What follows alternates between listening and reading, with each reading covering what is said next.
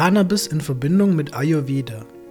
Dank zunehmender medizinischer Verwendung von Cannabis werden immer weitere Studien veranlasst, die die Wirkung auf alle erdenklichen physischen Krankheiten und psychischen Störungen untersuchen sollen.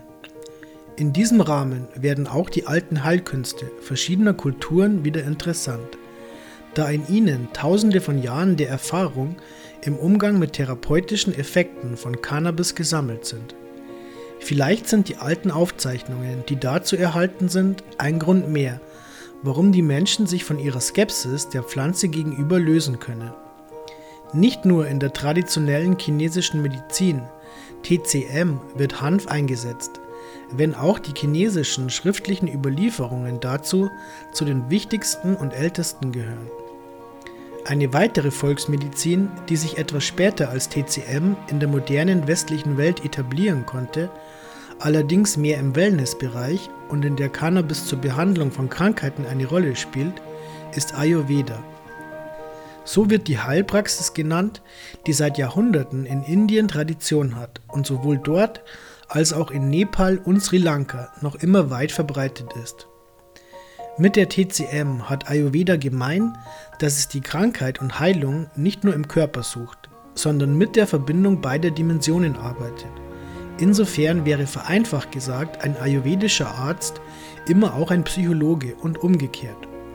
Ayurveda, was übersetzt so viel bedeutet wie das Wissen des Lebens oder Lebensweisheit, besteht aus Philosophie und Erfahrung. Es bezieht mentale, physische, emotionale und spirituelle Aspekte ein, um eine Krankheit zu behandeln. Die drei Doshas. Zur Diagnose, Behandlung und zur Festlegung von Medikationen. Bei Leiden jeglicher Art werden die Doshas, die drei Lebensenergien, die Ayurveda differenziert betrachtet, aber die Balance zwischen ihnen dabei beachtet. Vata. Vata steht für die Bewegung. Die Energie ist verantwortlich für unseren Bewegungsapparat, aber auch für Kreislauf und Funktionen des Nervensystems. Pitta. Pitta bedeutet erwärmen. Es steht für unseren Stoffwechsel, Verdauungssystem und alle möglichen biochemischen Prozesse im Körper. Kapha. Kapha heißt so viel wie zusammenhalten. Es verkörpert Stabilität und Stärke unseres Körpers und auch des Geistes. Kapha hat die Aufgabe, das Immunsystem und die Körperflüssigkeiten zu regulieren. Behandlung mit Cannabis. In vedischen Texten des 15. Jahrhunderts findet sich auch die Verwendung von Marihuana. Es wird dort als Vijaya oder Siddhi bezeichnet. Cannabis gilt in Ayurveda nicht als harmlos. Die Auffassung ist, dass es stark berauscht und quasi giftig ist. Unsachgemäß oder gar missbräuchlich eingesetzt schädige es die Seele, so die Annahme. Dennoch werden aus allen Teilen der Pflanze Arzneimittel gewonnen, die ein breites Wirkungsspektrum bedienen. Aphrodisiaka, Schmerzmittel, Krampflöser und Mittel mit verdauungsanregenden oder entzündungshemmenden Eigenschaften. Welche Krankheiten kommen für die Behandlung mit Hanf in Frage? Für unterschiedlichste Diagnosen hat Ayurveda sehr spezifische Rezepturen vorgesehen, in denen verschiedene Zutaten verarbeitet werden bei Bluthochdruck oder dem grünen Star, aber auch bei Erkrankungen des Verdauungstrakts wird ein cannabishaltiges Getränk namens Bang verabreicht, allerdings nur zur kurzfristigen Behandlung.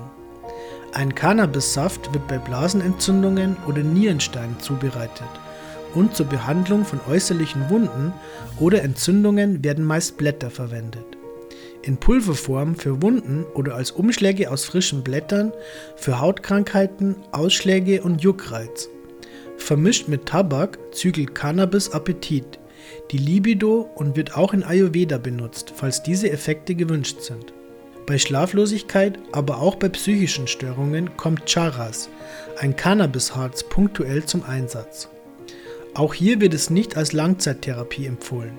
Vermischt mit lustfördernden Zutaten wie Mandeln und Sesam wird Cannabis als Aphrodisiakum eingesetzt. Allerdings wird vor zu häufigem Konsum oder zu großen Mengen gewarnt, da das Übermaß eventuell das Gegenteil bewirken könnte